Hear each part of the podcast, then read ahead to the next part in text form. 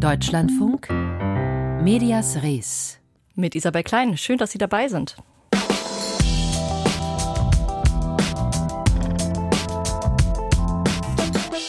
Na, wie viele Newsletter haben Sie so in der vergangenen Woche bekommen? Rund um den Black Friday und Cyber Monday wird man ja überhäuft mit Angeboten und Rabatten, die ins Postfach flattern. Das kann durchaus ganz schön nerven, vor allem wenn man den Deabonnieren-Link erstmal lange suchen muss. Doch Newsletter ist natürlich nicht gleich Newsletter. Für manche bezahlen Abonnentinnen sogar Geld, viel Geld für exklusive Inhalte. Immer mehr Medienhäuser setzen darauf. Heute Thema hier im Medienmagazin. Zuerst aber zu einer Sache, die sich viele Medien gern in die Ziele schreiben. Diversität. Vielfalt beim Personal, aber auch in der Berichterstattung. Das klingt erstmal gut. Die Realität in der Medienbranche sieht aber oft noch anders aus. Viele Akademiker, wenig Ostdeutsche, kaum Menschen mit Behinderung, zu wenig Personen mit Einwanderungsgeschichte, zu wenig Frauen in Führungspositionen. Dabei hat sich in den letzten Jahren durchaus was getan, schreiben die neuen deutschen Medienmacherinnen zu ihrem 15. Geburtstag. Der Verein setzt sich für mehr Vielfalt in der Medienbranche ein. Ich spreche jetzt mit seiner Geschäftsführerin Elena Contido. Guten Tag. Guten Tag, Frau Klein. Ja, seit 15 Jahren gibt es Sie, die neuen deutschen MedienmacherInnen, ein Netzwerk von Journalistinnen und Journalisten mit und ohne Einwanderungsgeschichte. Machen wir mal erstmal Bestandsaufnahme.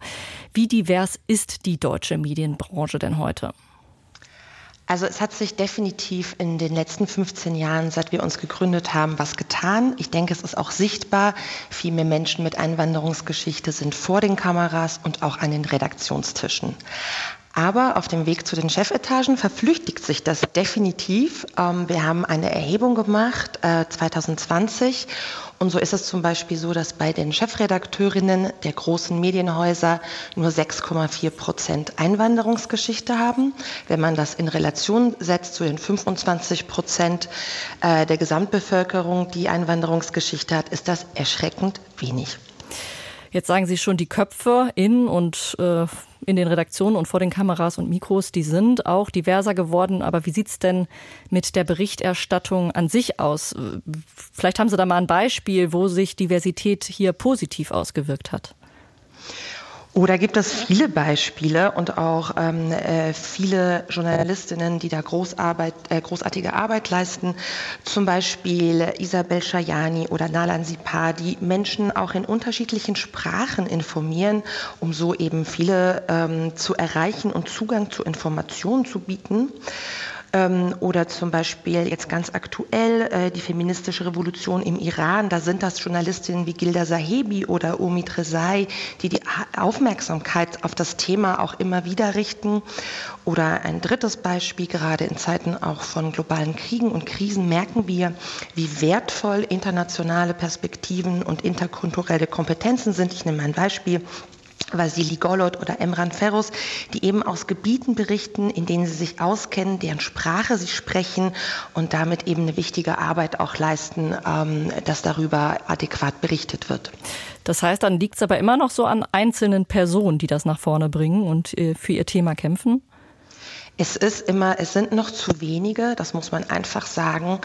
Ähm, wenn man jetzt ähm, in die Zusammensetzungen vieler Redaktionen blickt, fehlen einfach noch sehr viele Diversitätsmerkmale. Es geht nicht nur um Einwanderungsgeschichte, es fehlen noch Menschen mit Behinderungen in Redaktionen, zu wenig queere Personen und damit verbunden fehlt es noch an relevanten Perspektiven und einer sogenannten kritischen Masse auch einer Redaktion, die sowas vorantreibt die Menschen, die sich dann zum Beispiel für bestimmte Themen in der Redaktion ähm, stark machen, denen wird dann ja auch immer wieder vorgeworfen, sie seien zu aktivistisch. Ähm, ja, wo setzen Sie da die Grenze?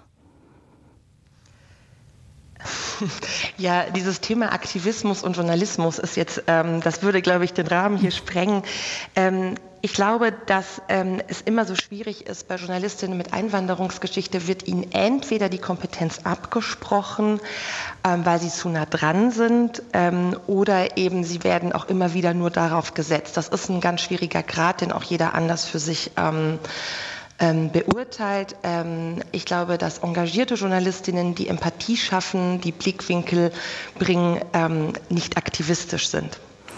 Schauen wir mal auf die Nahostberichterstattung. Die beschäftigt uns ja alle gerade am allermeisten. Ähm, hier wurde seit dem Terrorangriff der Hamas am 7. Oktober viel, viel über Antisemitismus und Rassismus in der Berichterstattung gesprochen. Wie beobachten Sie die Berichterstattung hier? Ist die Ihnen vielfältig und differenziert genug?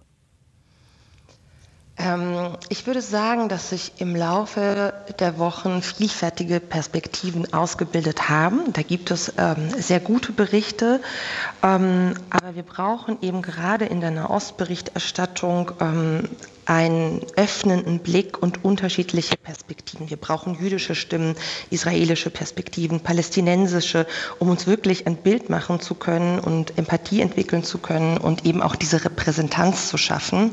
Und diese Journalisten gibt es. Ähm, es gibt sehr gute Berichte, aber es gibt immer auch noch immer wieder Berichte, in denen wir einfach beobachten, dass es immer noch eine Form von Anschuldigungsdebatten geführt werden oder eben auch zu einer Kollektivverurteilung von Minderheiten kommt. Und das ist natürlich nicht gut. Allgemein wird Diversität in den meisten Redaktionen ja mittlerweile auch als wichtiges Thema angesehen. Ich habe es zu Anfang schon mal angesprochen. Mein Eindruck ist aber, Oft hapert es daran, den guten Vorsatz dann auch umzusetzen. An welchen Stellschrauben müsste denn da noch gedreht werden? Also wir sind ja viel, seit vielen Jahren in Kontakt mit ähm, deutschen Redaktionen und äh, Sie sagen es zu Recht, die Erkenntnis ist da. Ähm, aber es braucht natürlich mehr als nur ein Bekenntnis. Es braucht ähm, eine strukturelle Veränderung. Ähm, ein paar Beispiele ganz konkret. Ähm, man könnte mit Quoten arbeiten, was ähm, zum Beispiel in der Besetzung der Redaktion, aber auch in der Auswahl von Themen. Ähm, das Thema Vielfalt in den Chefetagen habe ich angesprochen. Es muss bei den Entscheidungsträgern auch ankommen. Neue Formate, auch Monitoring von Diversity, wie es zum Beispiel auch in der mhm. BBC gibt und zuletzt noch ein wichtiges Thema, auch Schutz von Journalistinnen, denn Journalistinnen sind zunehmend auch Scheibe, äh, Zielscheibe von Gewalt sagt Elena Contidu, Geschäftsführerin des Vereins Neue Deutsche Medienmacherinnen, der sich für mehr Diversität im Journalismus einsetzt. Danke fürs Gespräch. Ich danke Ihnen. Das Thema Antisemitismus ist aus traurigem Anlass derzeit aktuell wie nie und somit auch der Kampf dagegen. Eine, die sich schon ihr ganzes Leben dafür engagiert, ist die jüdische Journalistin und Holocaust-Überlebende Ruth Weiß. 99 Jahre alt ist sie und der Kampf gegen Antisemitismus ist eng mit ihrer eigenen Lebensgeschichte verwoben, genau wie ihr Einsatz gegen Rassismus. Sebastian Engelbrecht aus unserem Landesstudio in Berlin stellt uns die Journalistin und ihr bewegtes Leben vor. Ruth Weiß ist eine Fürterin. Dort wurde sie 1924 geboren. Fürth war ein besonderer Ort für Juden. Es war die größte Gemeinde im Süden. Seit dem 16. Jahrhundert war es eben an diese Stelle gerückt. Und dort hat man sich zu Hause gefühlt. Und die Verbindungen zwischen Philanthropen, jüdische Philanthropen, äh, die der Stadt etwas hinterlassen haben, das kann man heute noch sehen. Mit elf Jahren floh sie aus Nazi-Deutschland an der Seite ihrer Mutter nach Südafrika, wohin der Vater schon 1933 ausgewandert war. Von einem Tag zum anderen, dass sich das geändert hat, das war ein enormer Schock. Aus der Fürterin wurde eine Kosmopolitin im wahrsten Sinne. Das Leben von Ruth Weiß ist voller Bewegung. Ein Umzug folgte dem anderen. Großbritannien, Südafrika, Rhodesien, später Simbabwe und Sambia heißen die Stationen ihres Lebens. Und auch nach Deutschland kehrte sie mehrmals zurück. 1965 für drei Jahre nach Köln und 2002 nach Lüdinghausen in Westfalen. Heute, mit 99 Jahren, lebt sie bei ihrem Sohn in Dänemark. So vielfältig wie die Orte sind auch ihre Berufe Mitarbeit im Rechtsanwaltsbüro, in der Buchhandlung, im Verlag, im Versicherungsbüro. Seit 1966 ist Ruth Weiß Wirtschaftsjournalistin, Korrespondentin, unter anderem für den Guardian und für die Deutsche Welle. Heute ist sie Schriftstellerin, Autorin von Sachbüchern wie Romanen. 80 Bücher hat sie geschrieben, viele handeln von der Geschichte der Juden, unter anderem die Familiensaga Die Löws. Sie umfasst viele Jahrhunderte, vom Mittelalter bis in die Gegenwart. Seit vielen Jahrzehnten setzt sich Ruth Weiß gegen Rassismus und Antisemitismus ein, als Bürgerrechtlerin in Südafrika, Journalistin und Beraterin in Simbabwe, in Lesungen an deutschen Schulen. Ihr Engagement für die Rechte der Schwarzen gegen die Apartheid geht nicht auf Kosten Israels, wie es bei manchem postkolonialen Theoretiker der Fall ist. Was dieser Tage in Israel geschieht, treibt Ruth Weiß besonders um. Israel eine Apartheid-Politik gegenüber den Palästinensern vorzuwerfen, hält sie für falsch. Die Siedlerpolitik, die ist nicht äh, zu akzeptieren. Es gibt ja eine große Opposition. Und wir wissen, im Knesset gibt es arabische Parteien.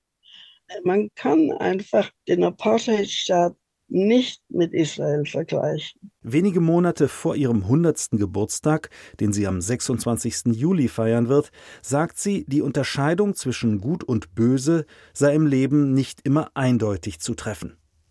Im Blick auf den Krieg zwischen Israel und Gaza aber urteilt sie, was ich böse finde, ist die Absicht, Palästinenser ganz normale, unschuldige Leute in eine Situation zu bringen, wo sie möglich zum Opfer werden. Ich spreche von den Menschen, die in Schulen gehen oder Moscheen und natürlich in Krankenhäuser, unter denen diese gefährlichen Tunnel gebaut worden sind. Dass das heute noch eine Strategie ist, das ist böse.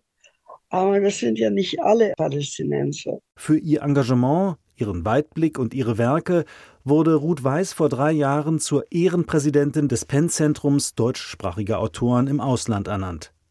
Im vergangenen Jahr zeichnete dasselbe Penn-Zentrum sie als herausragende Bürgerrechtlerin gegen Apartheid und als Autorin aus. Und in diesen Tagen geht es beim ersten Ruth Weiß Symposium in Berlin um Schulbildung gegen Antisemitismus und Rassismus. Anders als geplant bleibt Ruth Weiß aus gesundheitlichen Gründen zu Hause in Dänemark.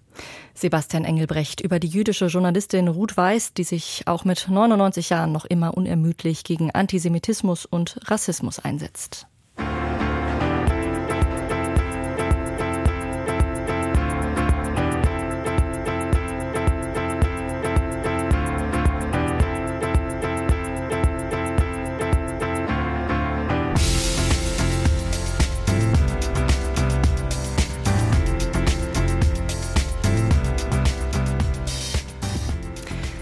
Viel Geld geben wir im Monat so für Medien aus? Rundfunkbeitrag, Streamingdienste, vielleicht gehören Sie auch noch zu den Zeitungsabonnenten. Da kommt schon was zusammen. Aber 200 Euro im Monat, das ist schon viel. Und dann stellen Sie sich mal vor, das alles nur für einen Newsletter zu zahlen. Das klingt nach einem stolzen Preis. Aber es scheint sich zu lohnen. Zumindest gibt es im Moment immer mehr Medienhäuser, die auf solche Newsletter setzen. Auf sogenannte Verticals. Newsletter für ganz spezielle Zielgruppen. Für Leute, die zum Beispiel beruflich viel mit China zu tun haben oder mit Landwirtschaft. Christoph Sterz über dieses boomende neue Geschäftsmodell im Journalismus. Die größte Politikredaktion der Hauptstadt oder die größte deutschsprachige China-Redaktion sind nicht zu Hause beim Spiegel oder der ARD. Wenn man den Selbstbeschreibungen glauben darf, sind sie beheimatet bei zwei Fachmedien, dem Tagesspiegel Background und Table Media. Beide Angebote liefern Newsletter, die täglich oder wöchentlich in die Tiefe gehen.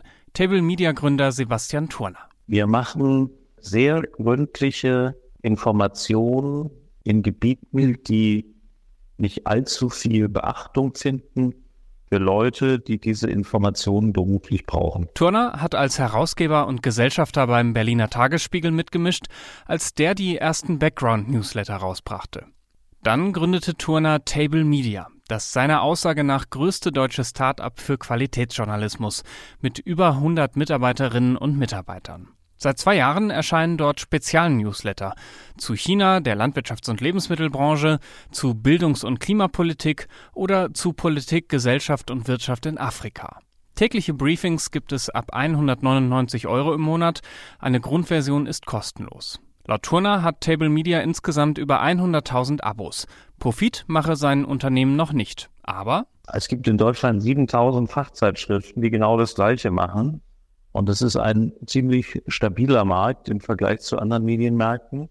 Das ist ein lohnendes Mediensegment. Diesen Eindruck scheinen auch viele andere Medienmanagerinnen und Manager zu haben. Die Süddeutsche Zeitung hat zum Beispiel gerade Süddeutsche Zeitung Dossier gestartet. Zunächst mit einem täglichen Newsletter zu Digital- und Netzpolitik und einem wöchentlichen Politik-Newsletter. Die FAZ baut gerade mit FAZ Pro ein ähnliches Angebot auf und hat ein Briefing zur Digitalwirtschaft gestartet. Und das zum Axel Springer Konzern gehörende Politico will Anfang 2024 eine deutsche Ausgabe des Politik-Newsletters Playbook starten. Die Zielgruppe sind sogenannte Entscheiderinnen und Entscheider. In Verbänden, Ministerien, in der Wissenschaft, bei Nichtregierungsorganisationen, Unternehmen oder in Staatskanzleien. Eine zahlungskräftige Zielgruppe, die viele Medienhäuser angesichts sinkender Auflagen und fallender Werbeerlöse gerne gewinnen würden, meint Christopher Buschow, Juniorprofessor für Organisation und vernetzte Medien an der Bauhaus-Universität Weimar. Ich denke, es wird darum gehen, natürlich jetzt früh Nischen zu besetzen. Je mehr Druck sie in den Nischen haben, je mehr Anbieter da reinkommen, desto mehr wettbewerblich wird das natürlich auch. Und da ist ein gewisses Fragezeichen dran zu machen, inwiefern das jeweils auskömmlich sein wird. Buschow findet es erfreulich, dass Medienhäuser in journalistische Qualität und Expertise investieren, hat aber auch ein bisschen Bauchschmerzen, was die Expansion in die Nische angeht vor allem mit Blick auf Medien, die sich bisher an die breite Bevölkerung richten. Wenn Sie sich in diesem Geschäftsmodell Schwenk hinentwickeln, immer stärker zu Nischenanbietern, dann wäre das mitunter eine Gefahr, weil dann ja die an die Allgemeinheit gerichteten journalistischen Inhalte nicht mehr so eine große Rolle spielen könnten. Dass da elitäre Medien entstehen, die nichts mit normalen Leuten zu tun haben und die einen viele exklusive Infos kriegen, während die anderen kaum noch etwas mitbekommen, Daran glaubt Table Media Chef Sebastian Turner nicht. Ganz im Gegenteil. Die Dinge werden recherchiert von den Profis für die Profis und wenn es breitenrelevant ist, sofort von anderen Medien aufgenommen. Und dann funktionieren wir so wie die äh, Deutsche Presseagentur, die hat auch kein Privatmensch bei sich zu Hause und die ist trotzdem ein wahnsinnig breitenwirksamer Kanal. Das habe sich zum Beispiel gezeigt, als Table Media über eine chinesische Beteiligung am Hamburger Hafenterminal berichtete oder darüber, dass den Goethe-Instituten in Russland ihre Bankkonten gesperrt wurden. Geschichten, die am Ende dann doch mehr als ein kleines zahlungskräftiges Fachpublikum erreichen können. Expansion in die Nische. Christoph Sterz über das Geschäftsmodell Spezialnewsletter.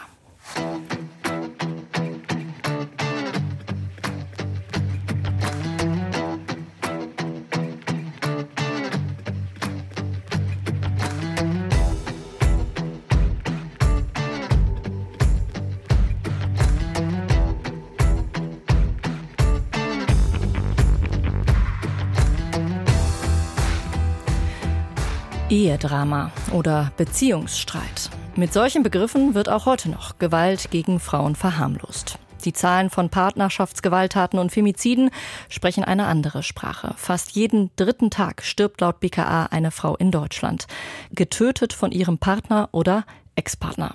Besonders schlimm ist die Situation in Mexiko. Hier sind es schätzungsweise elf Mexikanerinnen am Tag, die wegen ihres Geschlechts ermordet werden.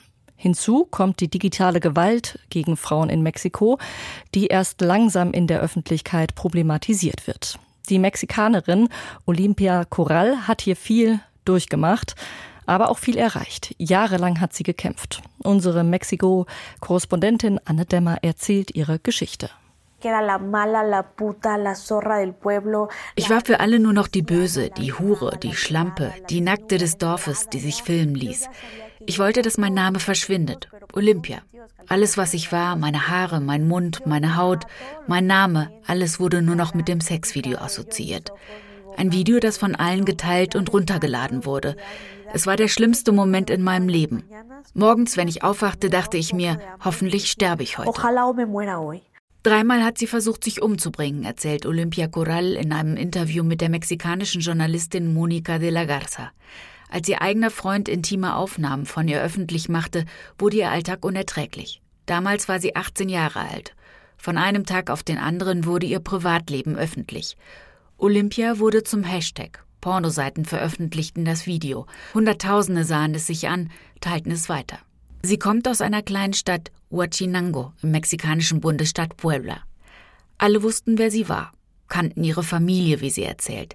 Sie ging nicht mehr zur Schule, irgendwann auch nicht mehr zur Arbeit. Es dauert, bis sie sich endlich aufrafft und versucht, Anzeige zu erstatten. Der Beamte wollte das Video sehen, erinnert sie sich. In einem mexikanischen Podcast erzählt sie, so dumm und naiv wie ich war, zeigte ich ihm das Video. Dann rief er andere Beamte. Ich glaube, es waren um die zwölf Personen, die sich alle das Sexvideo auf meinem Handy ansahen. Es war furchtbar. Ich hatte das Gefühl, sie machen sich lustig über mich. Aber ich dachte, ich habe einfach keine andere Option. Das sind die einzigen, die mir helfen können. Und dann die Aussage des Polizisten, sie wäre ja nicht vergewaltigt worden und volljährig. Da könne er nichts tun. Einmal mehr wird sie erniedrigt. Ihr wird die Schuld daran gegeben, was ihr widerfahren ist.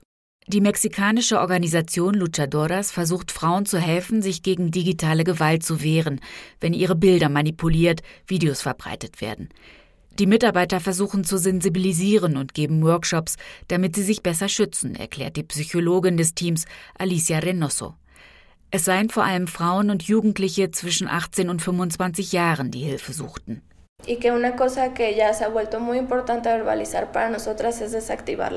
Für uns geht es darum, die Schuldgefühle zu deaktivieren, denn es wird die Vorstellung verbreitet, dass die Frauen daran selbst schuld sind, dass sie etwa das Bild oder das Video hochgeladen haben, weil sie die Männer verführen wollen. Das Gefühl, mit dem sie ankommen, ist also verbreitet. Ich habe das verdient de esto no es válido, esto me lo gané. Laut Informationen der Nationalen Daten- und Informationsbank für Fälle von Gewalt gegen Frauen wurden zwischen Januar 2022 und Mai dieses Jahres 2515 Fälle von digitaler Gewalt registriert. Für die Opfer ist es schwierig, Anzeige zu erstatten. In den Gesetzbüchern gab es bislang keine entsprechenden Paragraphen. Es gibt kaum oder gar keine spezialisierten Einheiten, um Fälle von digitaler Gewalt aufzuklären. Und genau dafür kämpft Olympia Coral mit weiteren Aktivistinnen. Mittlerweile trägt ein Gesetz sogar ihren Namen, das inzwischen in 29 Bundesstaaten anerkannt ist und kürzlich auch in Argentinien verabschiedet wurde. Ley Olympia, das in einem jüngsten Fall zur Anwendung kommt. Ein Student des Nationalen Polytechnischen Instituts in Mexiko-Stadt soll Fotos von Kommilitoninnen aus sozialen Netzwerken heruntergeladen haben, um sie mit künstlicher Intelligenz zu manipulieren und als Nacktfotos zu verkaufen. Acht Frauen haben geklagt. Nach großem und vehementen Druck ist es nun der erste strafrechtlich untersuchte Fall, bei dem künstliche Intelligenz zum Einsatz kam und das Gesetz angewendet wird. Für Olympia Corral ist das nach jahrelangem Kampf ein ganz persönlicher Erfolg. Ich bin nicht mehr die Olympia aus dem Sexvideo. Für mich ist Gerechtigkeit, dass ich den Algorithmus geändert habe. Wenn man heute meinen Namen im Internet eingibt, findet man nicht 300 Pornoseiten, sondern 300 Seiten darüber, wie wir die Gesetze verändern. Ein Gesetz, das Frauen erlaubt, Anzeige zu erstatten. Heute bin ich Olympia, die mit dem Gesetz. Hoy soy Olimpia, la, la ley Olimpia. Immerhin ein positiver Ausgang im Einsatz von Mexikanerinnen gegen digitale Gewalt. Aus Mexiko berichtete unsere Korrespondentin Anne Dämmer. Seit Anfang November lief der Prozess gegen den Musiker Gil Ofarim in Leipzig. Wir haben hier in Medias Res auch berichtet, denn auch die Medien spielten eine wichtige Rolle dabei. Es ging um den Vorwurf falscher Verdächtigung und Verleumdung. Zuvor hatte Ofarim öffentlich einem Hotelmitarbeiter Antisemitismus vorgeworfen. Nun hat der Musiker ein Geständnis abgelegt und die falsche Verdächtigung eingeräumt. Der Zentralrat der Juden in Deutschland äußerte sich kurz danach, Ofarim habe damit all jenen großen Schaden zugefügt, die tatsächlich von Antisemitismus betroffen sind. Das war Medias Ries für heute. Hier geht's nach den Nachrichten gleich weiter mit dem Büchermarkt. Mein Name ist Isabel Klein. Ich verabschiede mich. Tschüss.